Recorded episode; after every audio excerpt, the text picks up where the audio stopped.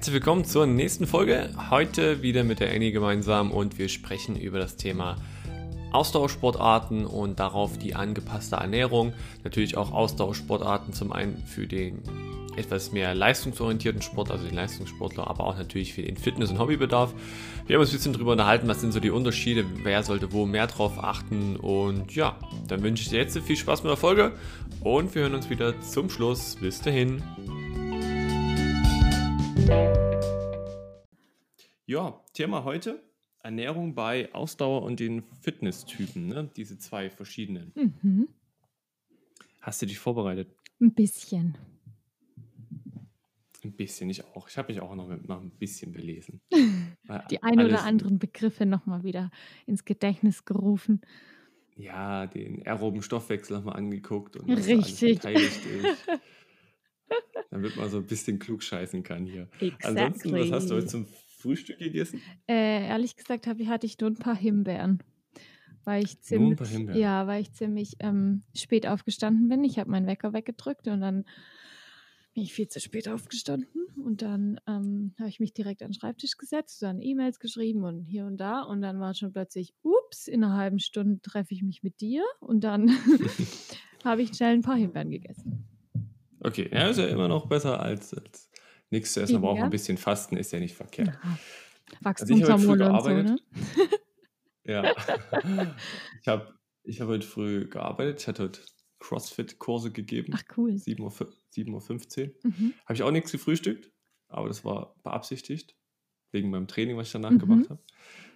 Das, das ist nämlich, da, da sprechen wir auch drüber, vorm Training essen oder nicht. Mhm. Und auf jeden Fall, ich hatte selbstgemachten Porridge aus Kürbiskernen, Sonnenblumenkernen, ein bisschen Haferflocken und Leinsamen, ganz viele. Oh, im Mixer gemacht. Und dann habe ich das mit heißem Wasser aufgegossen und Pfirsich reingeschmissen. Oh, die Pfirsiche sind ein bisschen eskaliert. Das waren dann zwei Pfirsiche.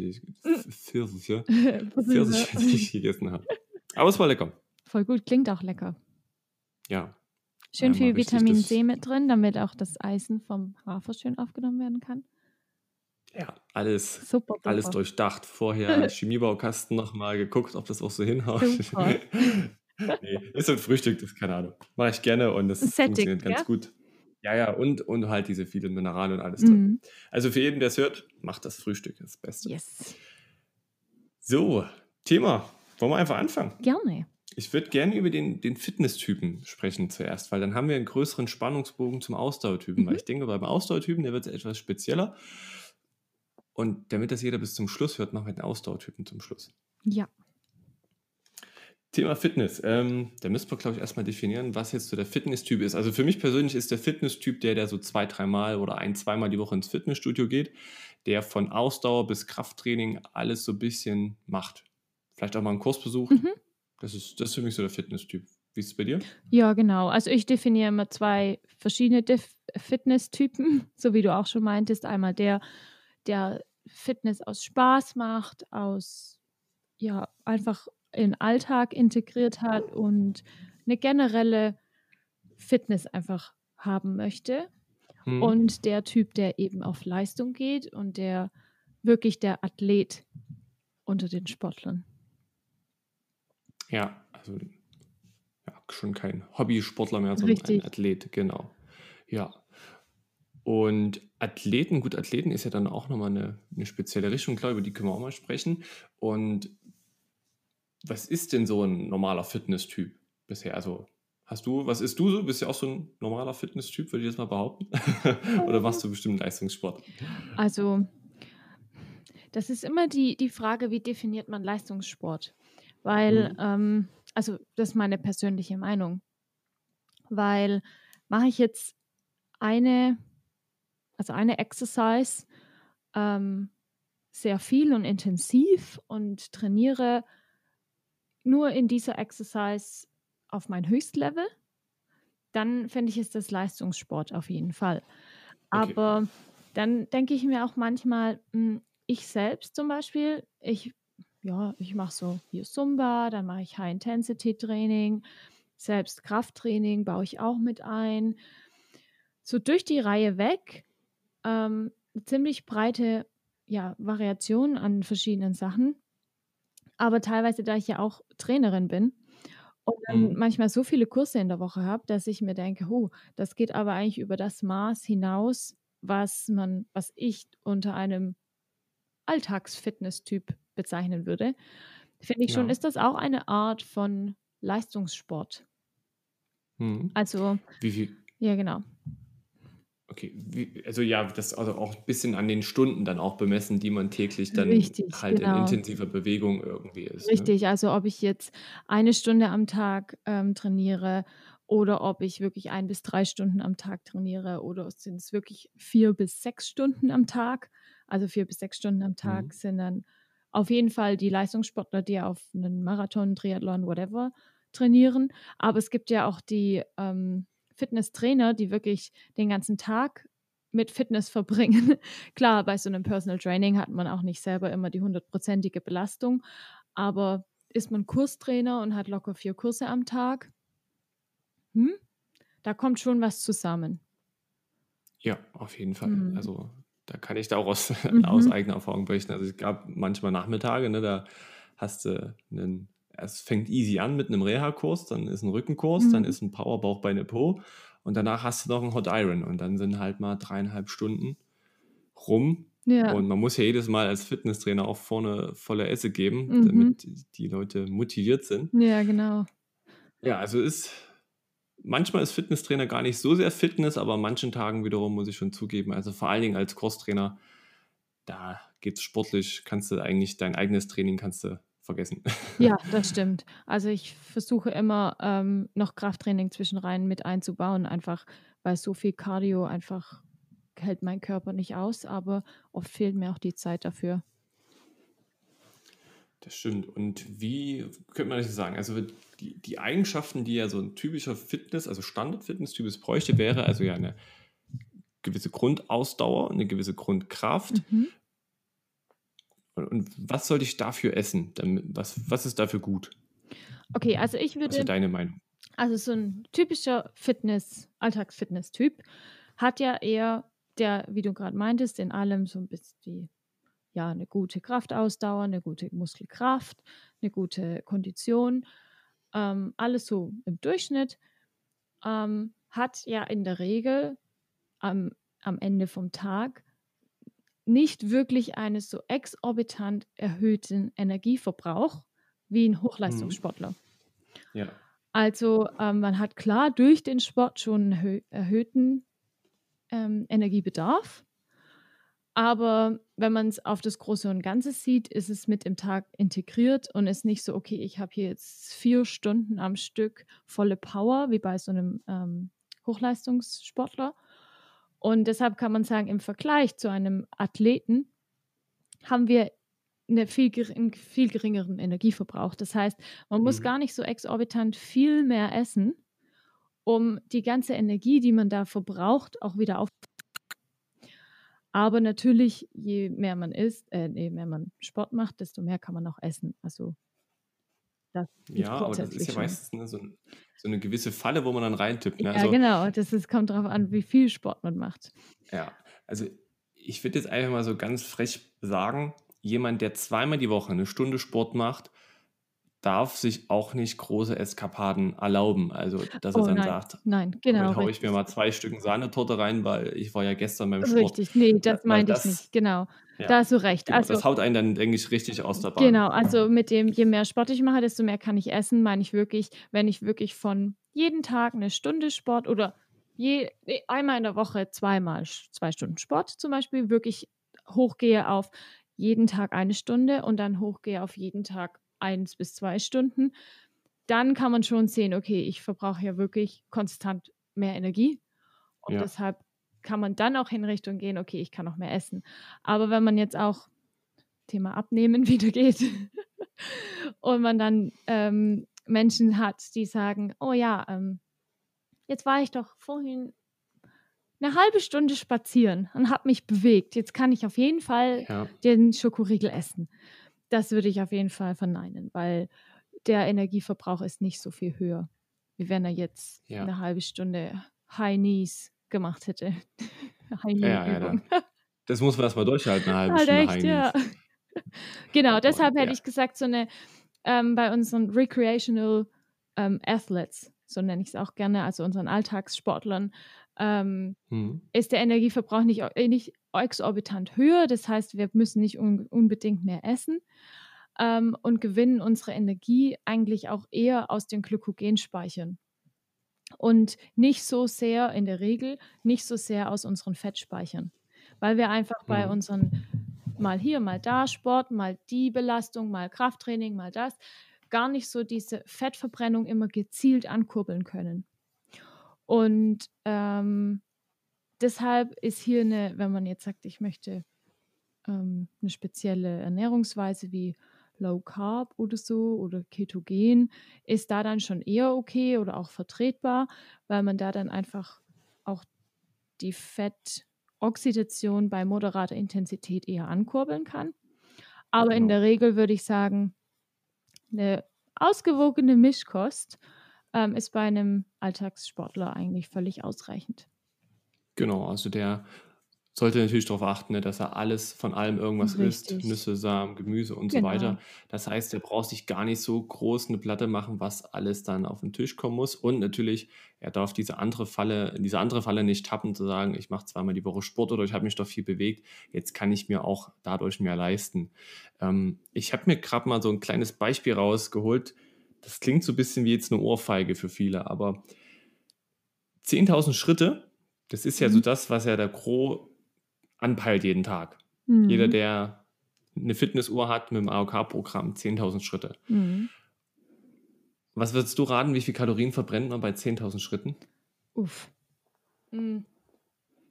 200 oder so?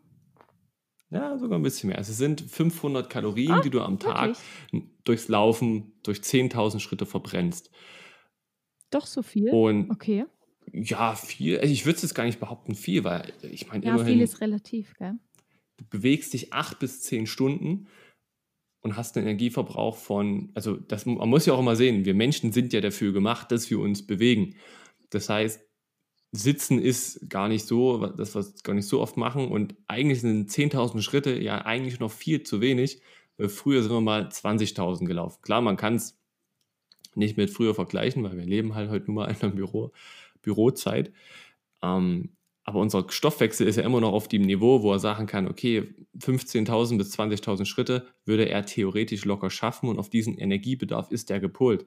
Das heißt, wenn ich 10.000 Schritte mache, dann ist es noch nicht die Entschuldigung dafür, etwas Ungesundes zu essen oder dass man sich auf die Schulter klopfen kann, sondern hat man gerade mal das Mindeste erfüllt. Mhm. Ja, das stimmt. Was man eigentlich machen sollte. Und dementsprechend ist ja Sport an sich oder Fitnessstudio für jeden irgendwie essentiell schon wichtig, weil er kommt ja, man kann ja dann nicht sagen, okay, jetzt laufe ich nochmal 10.000 Schritte, dann ist man wieder zwei Stunden unterwegs. Man muss ja eine kurze, eine hohe Intensität in eine Stunde reinpacken, damit man diesen Zusatzverbrauch halt nochmal hat. Dass man wirklich, also Sport, ich spreche immer von Sport, viele sagen ja Laufen oder Gehen ist Sport. Nee, das ist halt noch normal. Sport ist halt was, wo der Impuls, ich sag mal, schon über deine, vielleicht über 120, 140 drüber hinausgeht. Mhm. Das ist ja dann erst wirklich ein Bereich, wo man von Sport sprechen kann. Ja, und ich finde auch generell dieses, ähm, ja, viele, viele kompensieren dieses, dass man viel sitzt und nicht so viel rauskommt zum, zum Gehen, kompensieren das mit einer Stunde Sport im Fitnessstudio, was super ist, bevor man gar keinen Sport macht oder sich gar nicht bewegt. Ja. Das ist super. Aber wenn man es schafft, diese dieses Ziel von 10.000 Schritten ist, müssen ja auch nicht immer 10.000 am Tag sein. Aber wenn man einfach ja. sich das so ein bisschen als Ziel setzt und sagt, 10.000 Schritte am Tag nehme ich als, als Motivation, einfach jeden Tag mehr zu laufen, mehr Treppen zu steigen, anstatt einen Aufzug zu nehmen. Einfach doch kurz zum Bäcker laufen, anstatt zum Bäcker mit dem Auto zu fahren. Oder ja. so Kleinigkeiten. Und wenn man das kombiniert und trotzdem noch ins Fitnessstudio geht. Ich glaube, das ist das, das ist dieses, das perfekte, ähm, der perfekte Ausgleich zur Bewegung, weil man durch die, durch das vermehrte Laufen wird einfach auch generell unser Herz-Kreislauf-System immer wieder besser aktiviert, unsere Muskeln werden durchblutet, unser, unser Gehirn wird neu durchblutet, wir haben neuen Sauerstoff, den wir vor allem, wenn wir draußen laufen. Und das sind so diese kleinen Momente, am Tag, wenn wir ein paar Schritte gehen, die uns nochmal so ein refreshing geben, würde ich sagen. Ja, genau. Also Bewegung, mhm. ja, ist wirklich das, das Simpelste, aber dann doch irgendwie das Schwerste heutzutage. Ja. Und ein Thema wollte ich noch auf Thema, also auf die Ernährung vom Fitnesstypen eingehen. Ja, ausgewogen. Natürlich viele fragen, okay, was ist ausgewogen? Aber also ja, die komplette Bandbreite. Wer Unterstützung braucht, schreibt mir gerne mal oder der Annie dann über Instagram. Und wenn ihr da Rezepte wollt, ist kein Problem. Ähm, was ich jetzt noch sagen wollte, Säurebasenhaushalt. Mhm. Ähm, auch da der normale Fitnesstyp sollte trotzdem darauf achten, wenn er zwei, dreimal die Woche Sport macht, dass ähm, die Ernährung schon mehr in die Basisrichtung geht. Das heißt, dass Lebensmittel wie Gemüse, Pilze und auch Kalzium, äh, nicht Kalzium, äh, mineralreiche ja, Lebensmittel mhm. überwiegen. Also mineral, mineralreich ist eben sehr viel unverarbeitet. Ne? Mhm. Dass wir eben sagt, statt Weizen ist es halt Buchweizen oder andere Dinge. Ja, Weil der, also? Entschuldigung. die Säuren sind ja. natürlich auch ein, ein, Auslöser für unreine Haut, Zellulite und auch Körperfetteinlagerung. Das heißt, es ist nicht immer nur überschüssige Energie, die ins Fett reinkommt, sondern auch Stoffe, die unser Körper nicht mehr ausscheiden kann. Und das sind eben auch neutralisierte Säuren, die eben, wenn sie zu viel zugeführt werden, nicht mehr über die Haut ausgeschieden werden, sondern dann im letzten Notprogramm im Körper eingelagert werden. In Gelenke, aber auch natürlich im Körperfett. Ja, ähm, das mit dem Säurebasehaushalt, das ist nochmal so ein ganz eigenes Thema. Da kann man auch viel drüber diskutieren. Ich glaube, du ja, hast. Machen wir jetzt nicht. Nee, machen wir jetzt nicht.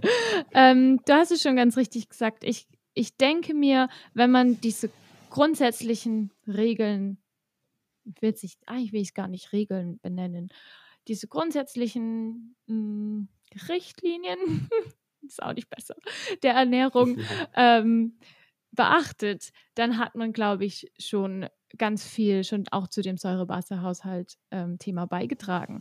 Wenn man ja. sich sagt, okay, ich möchte drei Portionen Gemüse am Tag essen, ich möchte zwei Portionen Obst am Tag essen, ich möchte hm, drei bis maximal vier Portionen Getreide, Vollkorn bevorzugt, äh, Portionen essen und immer nach dem Handmaß geht, wie auch die zehn Regeln der DGE zum Beispiel besagen.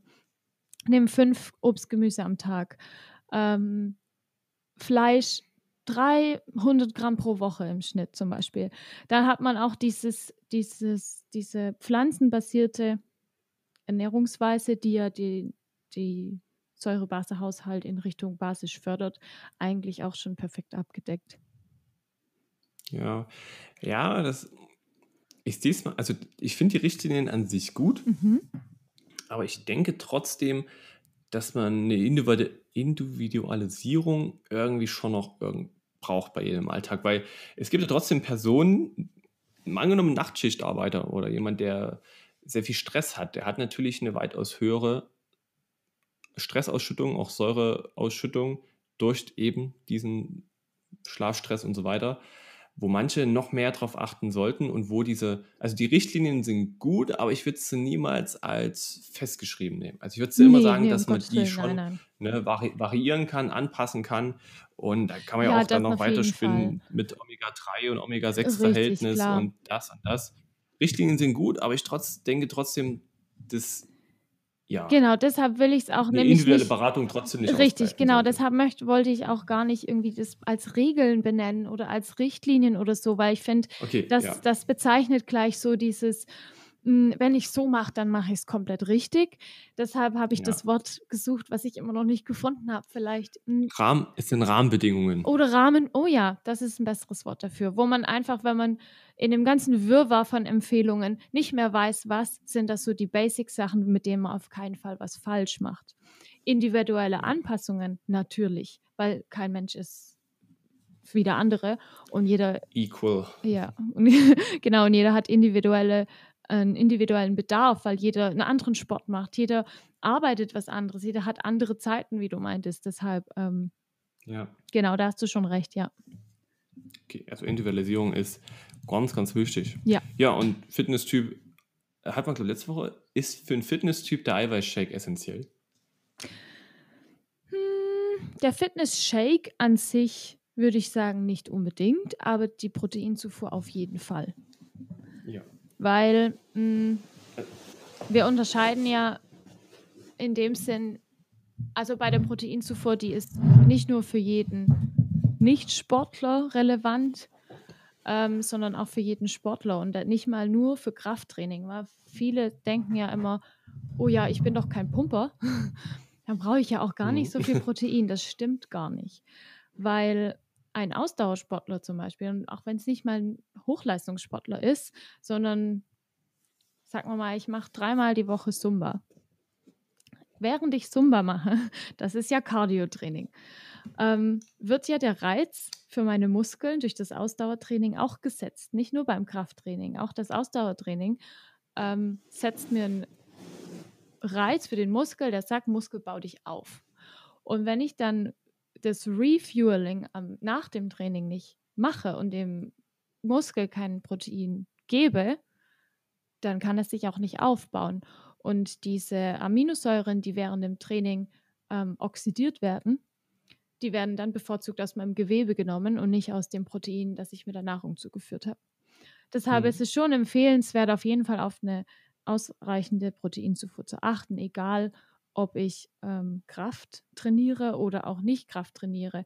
Wir haben sogar in den, ähm, ähm, wie heißen sie, Hochleistungssportlern, die zum Beispiel, also wirklich auf hohe Ausdauer trainieren, haben wir annähernd dieselben Proteinempfehlungen wie bei einem Kraftsportler. Bis 1,7 Gramm pro Kilogramm Körpergewicht. Ja. Ja, genau. Also Für Frauen ein bisschen weniger. Ja.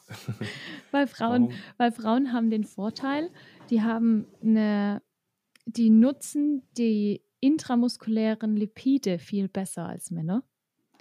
Mhm. Und deshalb können die in der Regel 10 bis 20 Prozent weniger Eiweiß pro, Gramm, äh, pro Kilogramm Körpergewicht ähm, aufnehmen und haben denselben Effekt. Was sind intrazelluläre Lipide? Intramuskuläre Lipide. Habe ich intrazelluläre äh, intra gesagt? Nee, nee, ich habe intrazelluläre verstanden. Intramuskuläre intra, Lipide. Das ist das, das sind, das sind die, die Lipide sind ja Fette. Das sind die Fette, die sich in ja. Muskel einlagern. Wie zum Beispiel, wenn wir Fleisch essen, wollen wir oft ein durchwachsenes Fleisch, weil das schmeckt besser, weil da ist mehr Fett zwischendrin. Und das okay, ist bei Frauen so. höher, weil Frauen haben ja einen höheren Fettanteil als Männer. Ja. Also weibliches okay, Fleisch schmeckt bestimmt besser. Entschuldigung. Nein, wir essen keine Menschen. Mhm. Aber zum Vorstellen. Okay, also, also wäre es jetzt ein, äh, ein Gourmet-Tipp auch bei Tieren jetzt sozusagen, eher ein, ein, ein eher ein weibliches Tier essen, weil das könnte eventuell besser schmecken. Ich meine, wir haben die meisten tierischen Produkte, die wir essen, sind weiblich. Ähm, ja, Hühnchen, klar, weil durch die Milchindustrie. Die Sau ist auch das weibliche Tier des Schweins. Ähm, außer bei Rindern. Da ähm, haben wir eher bevorzugt das, das männliche Tier. Oder? Ja. Nee, ich glaube nicht. Weil, also jetzt aus, aus, wenn wir das jetzt mal aus wirtschaftlicher Sicht betrachten, würde mhm. ich eher eine Kuh nehmen, weil eine Kuh kann mir ein Kalb gebären, vielleicht ein oder zweimal mhm. oder so mhm. mehr. Die kann mir Milch geben und wenn das nicht mehr funktioniert, kann ich da noch ein Steak draus machen. Mhm. Aber die, also Aus einem Bulle? klar, also ich glaube nicht, dass das Fleisch dumm, äh, nicht gut schmeckt, aber ähm, ist so richtig, so ein richtiges, so ein richtiger Zuchtbulle zum Essen oder wie man die nennt, Rind. ähm, mhm. Das wird ja auch ökonomisch hier ähm, so wertvoll gesehen, macht schon mehr Qualität aus, glaube ich, beim ja, mehr Qualität. Also ich dachte, ich habe jetzt von der großen, breiten Massentierhaltungsgeschichte Ach so, gesprochen. ja, das ist ja eh ein anderes Thema. Da genau. brauchen wir gar da, nicht über da, Fleisch eigentlich reden. ja, weil, also da denke ich, da wird es auch, die weiblichen Kühe werden da überwiegen, weil die ja dem mehr Nutzen bringen. Klaro. Ja. Klaro. Wobei ich jetzt auch ähm, letztens in der Tierethik-Vorlesung gelernt habe, die ähm, weiblichen Kühe, die werden ja fünf bis sechs Jahre circa leben die nur, dürfen die nur leben mhm. und werden jedes Jahr schwanger gehalten, dass sie auf Hochleistung Milch produzieren und werden dann auch geschlachtet und das ist dann das minderwertige Fleisch, was dann oft auch für Tierfutter verwendet wird. Ja. Tierfutter habt ihr, habt ihr auch Tierernährung dran bei euch? Tierernährung? Ja. Nee, das ist nicht für, so. Für Hunde und sowas. Also wir, wir holen uns am Wochenende einen Hund und da habe ich mich schon auch huh, zu viel belesen. Das ist ja auch mal eine spannende Sache. Wie ernähre ich meinen Hund richtig? Mhm. Vegan. ja. Okay, anderes Thema. Aber auch das ist ja lustig, ne? man sollte ja auch seinen Hund trotzdem nicht weder vegan ernähren, noch 100% fleischfrei, weil ja auch ein Hund Richtig, äh, Fleisch, ja, ich auch schon fleischreich gehört, war ja ja auch ein Hund, ja. Oh, was? Aber da kenne ich mich echt null aus. Also bei. Ähm, Warte, mein Telefon klingelt.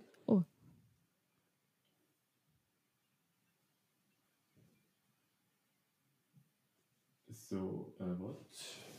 Hörst du mich wieder? mhm. Ja, gut, ich hatte eigentlich das ausgemacht, dass ich keinen anrufen kann, aber gut. Äh, was hast du gerade gesagt? ähm, ich kenne mich da nicht so gut aus bei tierischer Ernährung, weil ich habe auch keine, ja, nee, ich hab auch keine nur- Haustiere. Ja, nee, ich habe mich auch noch ein bisschen belesen, dass man eben auch sagen kann, ein Hund oder ein, ein Fleischesser isst trotzdem zu einem gewissen Teil Gemüse mit, vor allen Dingen, wenn es, es also ein Fleischesser tötet ja meistens Pflanzenfresser. Mhm. Und im Magen vom Pflanzenfresser hat er dann natürlich auch noch vermehrt Kräuter, Gräser und andere Dinge aufgenommen. Ah, interessant. Mhm. Macht Sinn. Also dementsprechend sollte man auch, natürlich, ein Hund ist ja jetzt äh, eine abgewandelte Form von einem, von einem Wolf irgendwie. Also wir haben jetzt eine französische Bulldogge, das erkennt man zwar dann nicht mehr so als Wolf an, aber zum gewissen Teil brauchen die auch eine, ja, eine Allesfresser. Ne? Die Mhm. brauchen auch Kräuter, die brauchen auch gewisse Gemüsesachen und die brauchen aber auch natürlich mal rohes Fleisch und auch Organe, Gehirn, Leber, Nieren, Mhm. Knochen, die brauchen halt alles. Ne? Die Mhm. brauchen nicht nur das Rinderfilet. Mhm. Schon krass, gell? Ja, die essen halt alles. Ne? Mhm. So, Ausdauersportler. Ja. Zu dem müssen wir, glaube ich, kommen jetzt, ja. Also ich habe, gut, ich weiß nicht, das denke ich mir, wird auch vielleicht deine Meinung sein, aber wie ist so die Mehr äh, Meinung in der Ernährungswissenschaft, der Ernährungsmedizin? Wie sollte sich jetzt, wenn wir jetzt mal, wir nehmen jetzt mal einen Ausdauersportler, der schon sehr ambitioniert ist. Das heißt, ja, Halbmarathon unter zweieinhalb Stunden oder unter zwei Stunden. Mhm. Oder ja, halt jemand, der sehr ambitioniert ist, auch egal, ob es Radsportler ist, der halt schon öfters trainiert die Woche, auf einen Wettkampf hinarbeitet. Mhm. Ähm, wie sollte der sich ernähren? Das sagst du dazu. Ähm, auf jeden Fall kohlenhydratreich. Keine Frage. Denn aus Kohlenhydraten kommt die meiste Energie und also aus den Glykogenspeichern. Und mit den Kohlenhydraten, also Kohlenhydrate werden im Körper als Glykogen gespeichert, für die, die das nicht wissen. Und das in den Muskeln und in der Leber. Das sind unsere zwei Hauptspeicher für Glykogen. Die kann man auch trainieren, wenn man zum Beispiel viele Kohlenhydrate isst oder wenn man härter und länger trainiert oder genau und danach sofort ähm, Kohlenhydrate isst, dann kann man das auch trainieren, dass die noch größer werden. Aber genau, das ist unsere Hauptenergiequelle beim Ausdauersport. Und sobald dieser Glykogenspeicher leer wird, korreliert es mit der Ermüdung. Das heißt, wir haben beim Ausdauersport ist es zwar wichtig auch, dass wir ähm,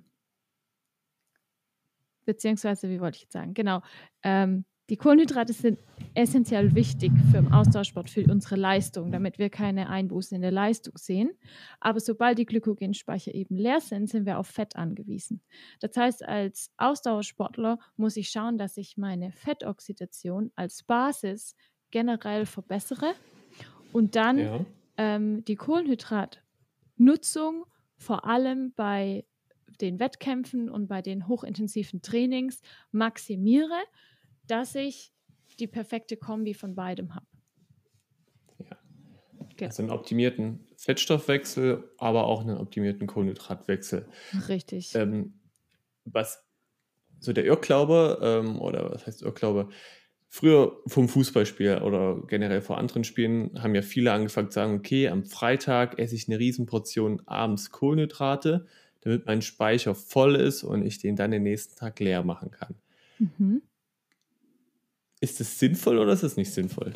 Ähm, Viele Kohlenhydrate kurz vorm Sport oder einen Tag vorm Sport zu essen, um den Kohlenhydratspeicher voll zu machen? Also, oder ist es eher eine langfristigere Sache?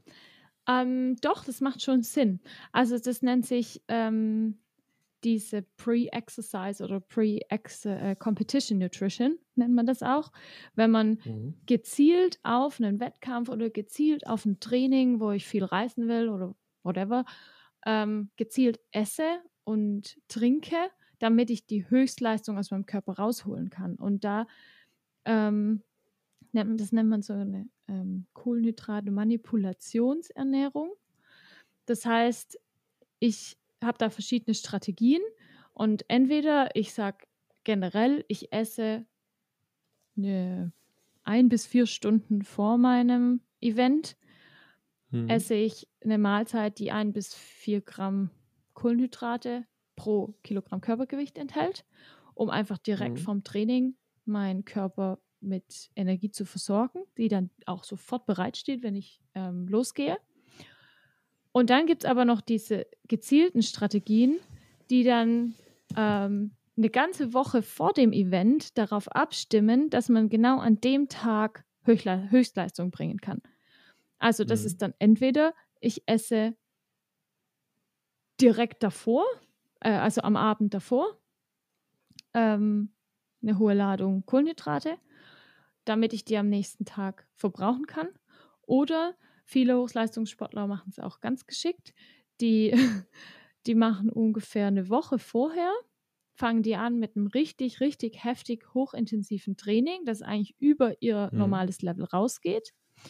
Ja. Drei bis vier Tage nach diesem Training essen sie nur ganz wenig Kohlenhydrate, wirklich nur 10 Prozent ihrer Energie. Und aber sind noch weiter hart am Trainieren. Und mhm. dann die letzten drei Tage vor dem Event essen sie ganz viel Kohlenhydrate, trainieren aber gar nicht mehr.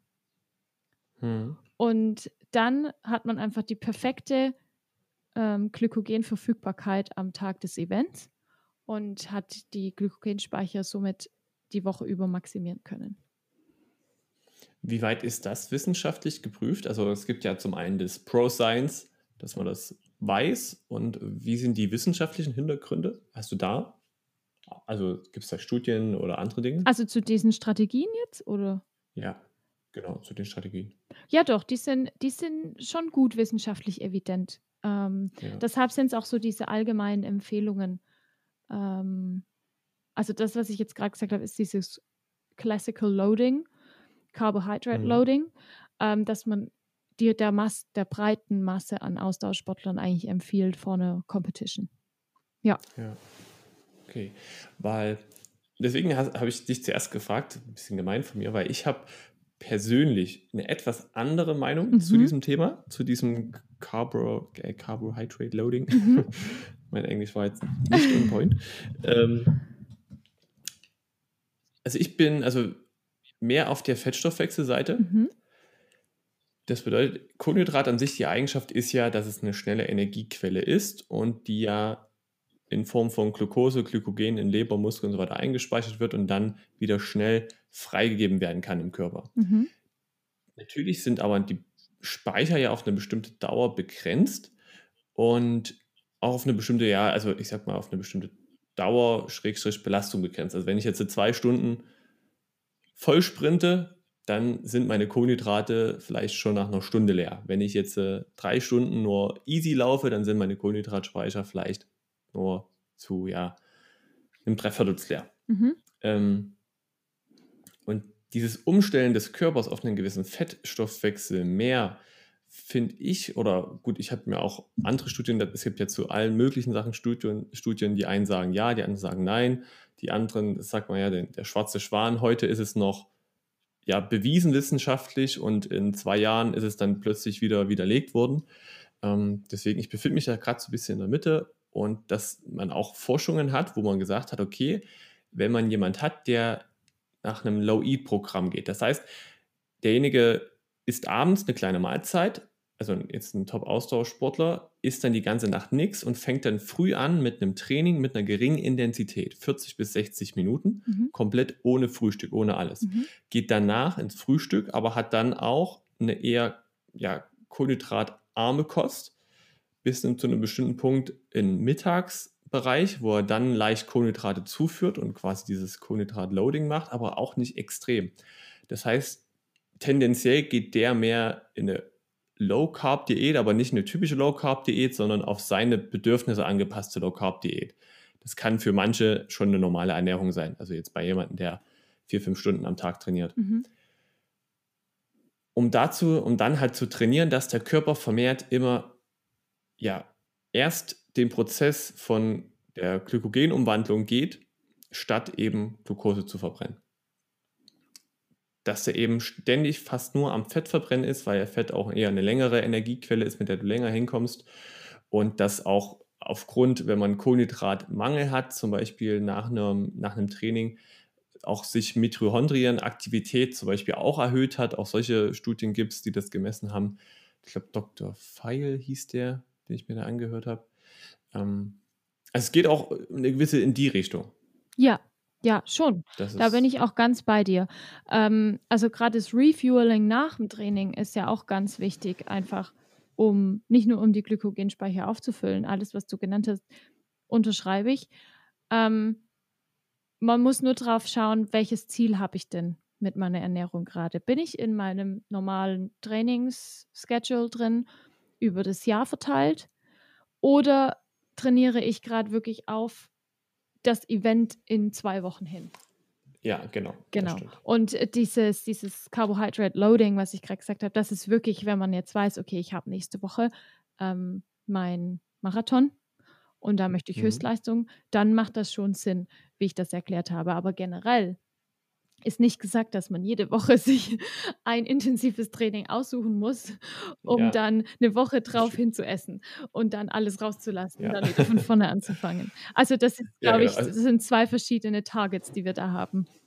Ja, das würde ich auch sagen. Also das eine ist eher eine, eine langfristige Trainingsform und auch Ernährungsform und das andere auch ist eine kurzfristige, ein kurzfristig, also nicht kurzfristiges Ziel, man trainiert ja trotzdem langfristig auf einen Wettbewerb Richtig, hin, aber, aber bereitet sich kurzfristig vor. Genau, um einfach ja. durch die Ernährung sich nicht noch eher einen Stein in den Weg zu legen, sondern es einfach noch mal zu pushen. Und deshalb ähm, ist das, was du jetzt ähm, ausgeführt hast, das ist schon auch empfohlen, einfach um generell, wie ich vorher schon meinte, diese Fettoxidation generell als Basis ja. zu trainieren, weil das ist ja wichtig bei unseren Ausdauersportler, weil, oder bei, haben wir mal einen, der einen Ironman rennt, beziehungsweise der schwimmt ja zuerst, dann fährt er Fahrrad über 30 Kilometer und rennt dann nochmal. Und das Rennen verbraucht die meiste Energie am Ende mhm. und produziert die meiste Hitze im Körper.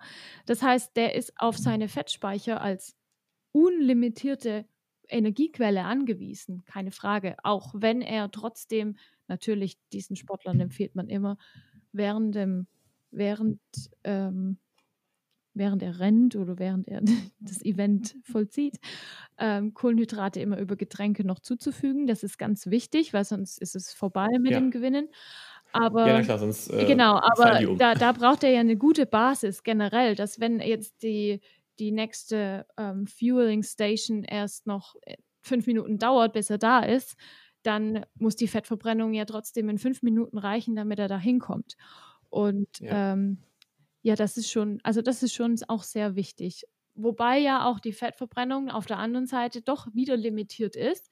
Zwar unlimitiert für unseren Energieverbrauch, aber für die Energieumwandlung, damit wir es überhaupt als Energie nutzen können, brauchen wir ja Sauerstoff.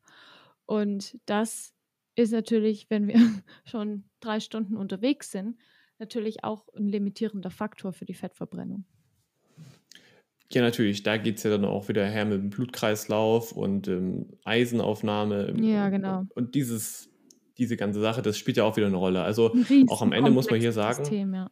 genau, also sportspezifische Ausdauerernährung ist eine komplettes, ja, komplette Schiene auch für sich. Ja. Ähm, aufgrund der, dieser Mineralzusammensetzung und natürlich auch den Verbrauch und natürlich wann dieses Trainieren, wann steigt mein Körper um auf einen bestimmten Stoffwechsel mhm. und wie mhm. bekomme ich das mit?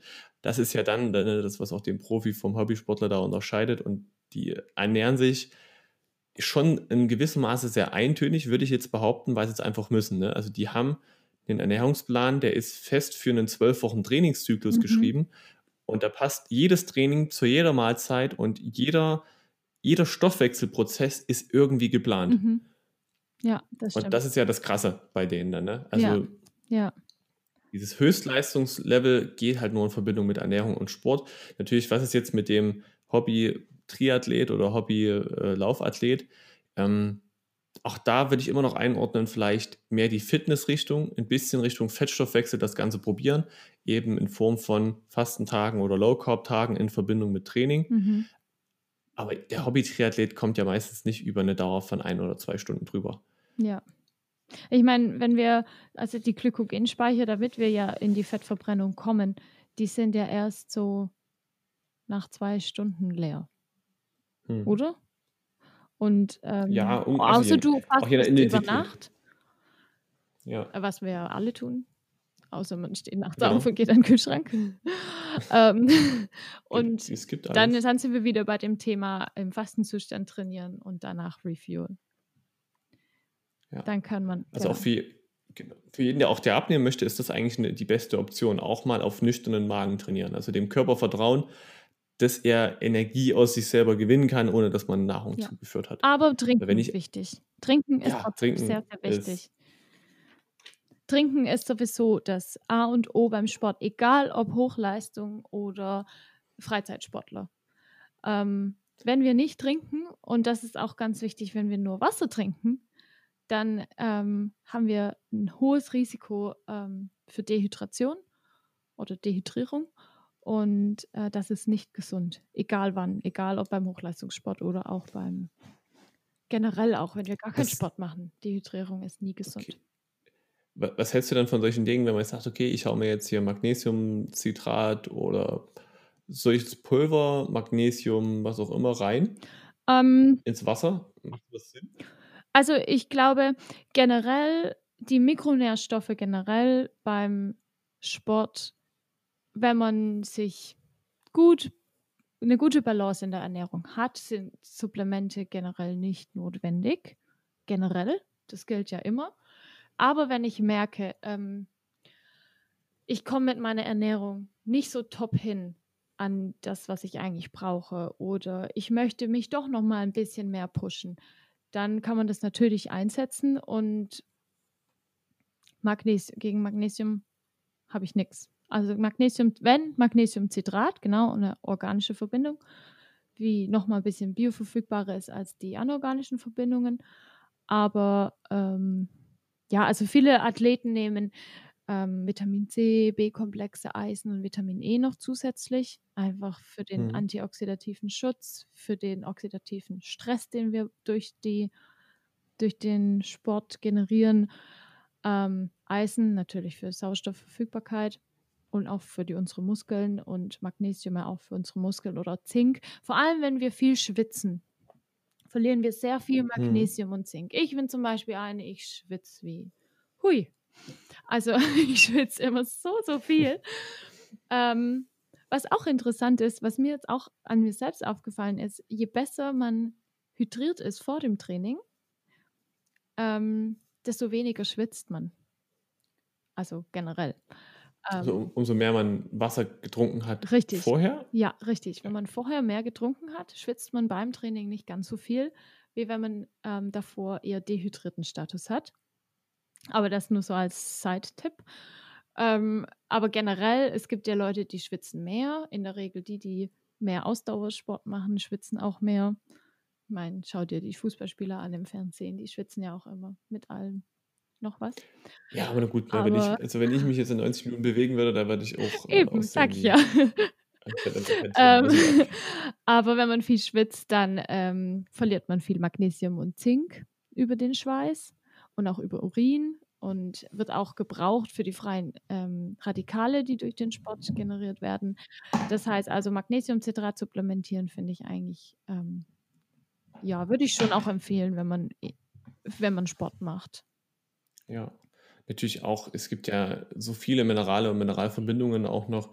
Und was ich so ein bisschen noch ist Kalium, also das supplementiere ich nicht. Ich versuche einfach eine gewisse ja, Nahrungsmittel rauszusuchen, wo etwas mehr Kalium drin ist, was man eben vermehrt auch in, ich glaube, Bananen auf jeden Fall, aber auch in Leinsaat mhm. und in anderen Saatsachen drin hat. Und Kalium zum Beispiel ist ähnlich wie Natrium, also auch ähnliche Eigenschaften, auch wenn sie ähnlich klingen. Ich glaube, ich weiß gar nicht, ob sie im Periodensystem auch ähnlich nebeneinander stehen. Aber Natrium ist ja auch ein Leiter. Mhm. Dementsprechend Kalium hat auch Eigenschaften von einer weiterleitenden Funktion. Energieweiterleitung, ich meine, am Ende, wir bestehen ja zu 70 Prozent aus Wasser mhm. und so ganz kleine Kalium, Sachen sind ja dann im Wasser auch mit drinne und sorgen dafür, dass Informationen schneller weitergeleitet werden, auch über den Muskel, ne? schnelle Reaktionsfähigkeit und so weiter und so fort, dass eben auch nicht so viel Krämpfe entstehen. Da ist Kalium auch eine ganz, ganz große Rolle, also spielt auch eine wichtige Rolle. Aber wenn man das jetzt ins Detail machen würde, würde ich am Ende auch wieder sagen, alle, ess, so, Mikro, ja, ess genau. so breit wie möglich. Alle, alle Mikronährstoffe sind ja Löffel. wichtig, richtig. Also ähm, wie für die normalen Körperfunktionen brauchen wir alle Mikronährstoffe. Das heißt, wenn wir Sport machen, haben wir nur, also gerade auch natürlich Bedarf an allen Mikronährstoffen. Keine Frage. Gut, dann haben wir ja die Austauschsportler auch abgetan. Ich selber, ich hatte noch keinen Profi-Austauschsportler, Training oder Ernährungsberatung. Also, falls jemand da was ausprobieren möchte, ich möchte es gerne mal austesten, mit jemandem zusammenzuarbeiten.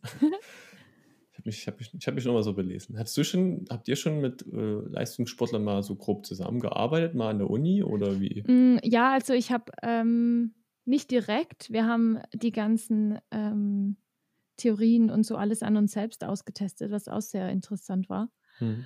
Ähm, wir haben an einer Studie, habe ich mitgearbeitet, da haben wir, ähm, oh, das war so ekelhaft, ähm, um das Muskelglykogen zu messen, Proben mhm. aus dem Oberschenkelmuskel genommen. Und oh ja. einer unserer Doktoranden war so ambitioniert und hat sich selber an der, hat selber an der Studie teilgenommen und hat den ganzen Oberschenkel voller Wunden, weil man da wirklich mit so einer dicken Nadel reinsticht und das, oh, das war so widerlich. Es tat schon weh beim Zuschauen. Also, ja. das, das hatte ich mit ähm, Hochleistungssportlern zu tun, aber nicht in Richtung Ernährungsberatung. Das war mehr die wissenschaftliche Basis, um zu analysieren, ja. warum haben wir denn diese ganzen Empfehlungen, die wir in der Ernährungsberatung empfehlen, auf was basieren die denn, auf welchen wissenschaftlichen ähm, Grundlagen? Ja. Ja. Natürlich das, das was man also weiß.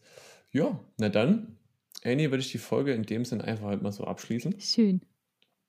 Dann haben wir jetzt die Kraft und die Muskeltypen. Na gut, Kraft haben wir noch nicht so sehr besprochen, aber das geht nicht in die Muskelaufbaurichtung.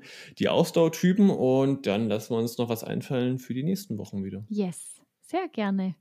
Für Wünsche gerne schreiben. Mir, Annie, wen auch immer. Richtig, einfach. Fremden Leuten. und ja, dann sage ich erstmal ciao, ciao. Wir unterhalten uns noch ganz kurz, Andy, gleich danach und quatschen noch nächste Woche. Und ja, für die Hörer alles, alles Gute, schöne Woche und schönes Wochenende. Von mir auch. Tschüss. Tschüssi.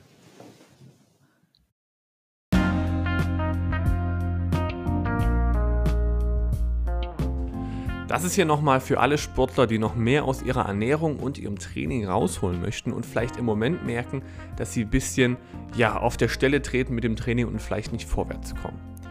Also ich selbst trainiere auch vier bis fünf Mal die Woche, intensive Workouts, intensive Trainings und dort ist es einfach so, dass der Nährstoffbedarf einfach höher ist. Das heißt, wenn du auch jemand bist, der sehr viel Sport macht, dann musst du auch damit rechnen, dass dein Nährstoff, Mikronährstoffbedarf durchaus höher ist. Ich rede also hier nicht von der Energiemenge, die wir, die wir zuführen müssen, sondern von den Mikronährstoffen. Zum Beispiel unser Eisenhaushalt ist ganz, ganz wichtig für alle Ausdauersportler. Das heißt, wenn du trainierst, wird dein Eisen Stück für Stück im Blut abgebaut und dein Eisenspeicher gibt dann wieder neues Eisen frei. Das sorgt dafür, dass deinem Körper besser Sauerstoff transportiert wird und dein Muskel nicht zu schnell erschöpft. So, wenn dieser Mikronährstoff fehlt oder zu wenig ist, dann kann dein Körper den nicht zu Genüge freisetzen, wenn du intensiv Sport machst. Und dann fehlt dir eben diese Leistung im Sport. Das kann sich daran äußern, dass deine Ausdauer einfach nicht mehr nach oben geht, dass du sehr schnell erschöpft bist, vielleicht auch täglich müde bist, weil dir dieses Eisen eben auch im Alltag fehlt. Und all das sind Anzeichen, aber letztendlich wissen wir nicht immer, was uns wirklich fehlt. Jeder, der einen Muskelkrampf hat, nimmt sofort Magnesium und Calcium, obwohl das vielleicht nicht immer die richtige Wahl ist, weil auch verschiedene Vitamine daran beteiligt sind, Minerale aufzuspalten und auseinanderzubauen. Und dafür gibt es eine einfache Lösung. Die Firma Löwy erstellt personalisierte Nahrungsergänzungsmittel. Das bedeutet, da ist auch nur das drin, was du wirklich brauchst. Und das wird rausgefunden in Form eines Bluttestes. Das heißt, du schickst dein Blut ein, dort wird es ausgewertet bei Löwy und dann wird haargenau auf dein Blutbild die passenden Nährstoffe rausgesucht, in der richtigen Zusammensetzung, im richtigen Verhältnis in ein Präparat gepackt. Dieses Präparat ist in seiner Form an sich auch einzigartig. Das heißt, das sind keine Kapseln oder keine Pillen, sondern das ist ein Granulat. An jedes Granulat wird ein Nährstoff angeheftet. Dieses Granulat besteht aus einem Ballaststoff, was in unserem Darm langsam verdaut wird, damit optimal auch die Verdauung eben mit, der, mit dem Mikronährstoff funktioniert. Das heißt, das hat man selten, dass auch das in einem Präparat berücksichtigt wird. Dann das Granulat machst du immer früh in dein Müsli, das heißt, du musst es auch mit kauen und somit kommt es auch einem Lebensmittel sehr, sehr nah und somit ist die biologische Verfügbarkeit sehr, sehr hoch in diesem Lebensmittel. Das heißt, dass du aus diesem Produkt immer das Maximale rausziehst und du hast sogar in diesem Produkt genau das drin, was dir eben fehlt. Bei mir war es zum Beispiel auch, es waren Omega-3-Fettsäuren, es war das Eisen, was mir gefehlt hat, und zum Beispiel Selen und Folsäure. Ne? Wusste ich nie, dass ich Selen und Folsäure nehmen musste, aber durch meine sportliche Aktivität, dadurch, dass ich eben vier bis fünf Mal die Woche trainiere und dann auch immer wieder meinen Eisenspeicher leer mache und eben nicht genügend, dann, nicht genügend Sachen gegessen habe, die meinen Eisenspeicher auffüllen, dann ist eben dieser Mangel entstanden. Ich selbst habe es jetzt nicht gemerkt, aber im Blutbild habe ich es dann eins zu eins gesehen und jetzt habe ich ein Präparat, was eben genau darauf abgestimmt ist. Wenn du also auch in diese Richtung etwas machen möchtest, wenn du das Ganze ausprobieren willst, wenn du einen Bluttest machen willst und das Produkt zum Beispiel kaufen willst, das geht beides. Oder du kannst auch nur ein Blutbild machen und einfach schauen, muss ich es nehmen oder muss ich es nicht nehmen. Das ist das Schöne bei Löwy. Schau es dir gerne an auf der Webseite und wenn du bestellst, dann kannst du mir auch noch einen Gefallen tun. Mit dem Code LW-Paul bekommst du 25 Euro Rabatt auf deinen Bluttest und ich habe natürlich auch noch einen kleinen Bonus davon. Also, jetzt schau es dir gerne mal an, drück auf den Link in der Beschreibung, lese dir das Ganze durch und dann hören wir uns in der nächsten Podcast-Folge. Bis dahin.